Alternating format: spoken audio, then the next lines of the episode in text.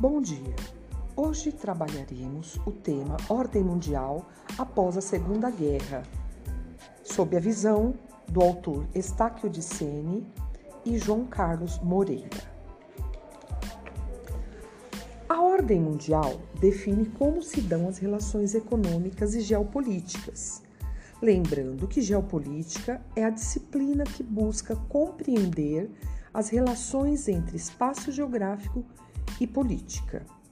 Ela também se preocupa com as relações entre os fatores geográficos e a estratégia dos estados, sobretudo a militar.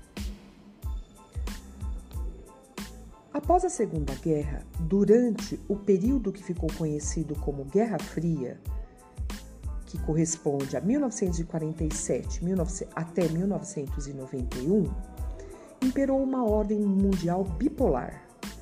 Nela, os Estados Unidos e seus aliados capitalistas, também chamada de Bloco Ocidental, tinham como adversários a União Soviética e seus aliados socialistas, conhecido como Bloco Oriental. As duas superpotências nunca se enfrentaram militarmente, por isso foi dado o nome de Guerra Fria nesse período, né?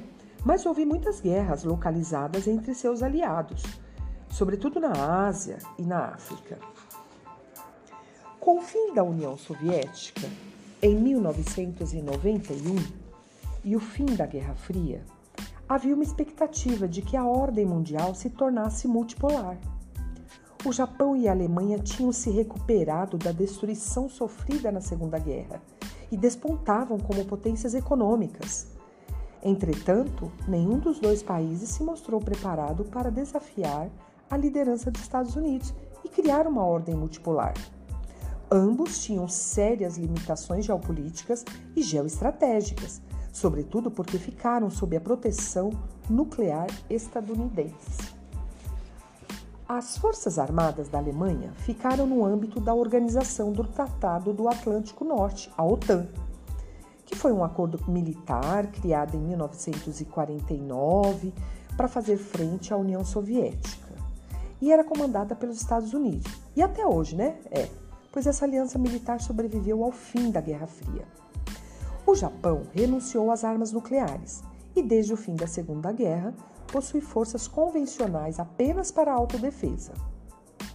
Nessa época, a China, que ainda não tinha tanto poder como hoje, estava mais preocupada em garantir o crescimento econômico para consolidar sua indústria e tirar milhões de pessoas da pobreza.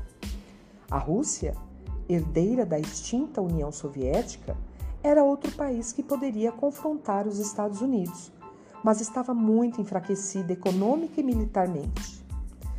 Após sucessivos anos de recessão e cortes de gastos militares, suas armas ficaram obsoletas. Por isso, Muitos especialistas em relações internacionais diziam que a ordem mundial bipolar da Guerra Fria tinha sido substituída por uma ordem unipolar, pois os Estados Unidos, superpotência com poderio geopolítico e geoestratégico incomparável e enorme superioridade no campo geoeconômico e tecnológico, tornaram-se o único polo de poder no planeta.